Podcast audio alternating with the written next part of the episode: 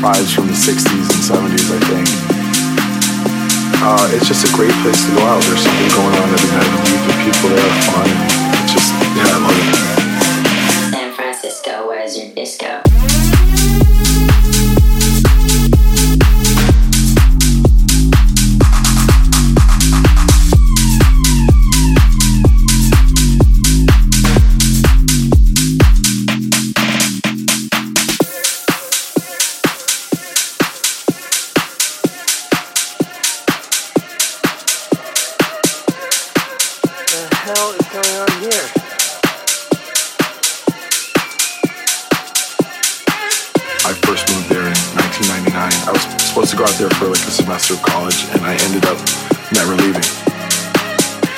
Energy on the dance floor that I think has, you know, helped house music completely thrive from there. There's definitely like the leftover hippie vibes from the 60s and 70s, I think. Uh, it's just a great place to go out. There's something going on every night of the week. The people there are fun. And it's just, yeah, I love it.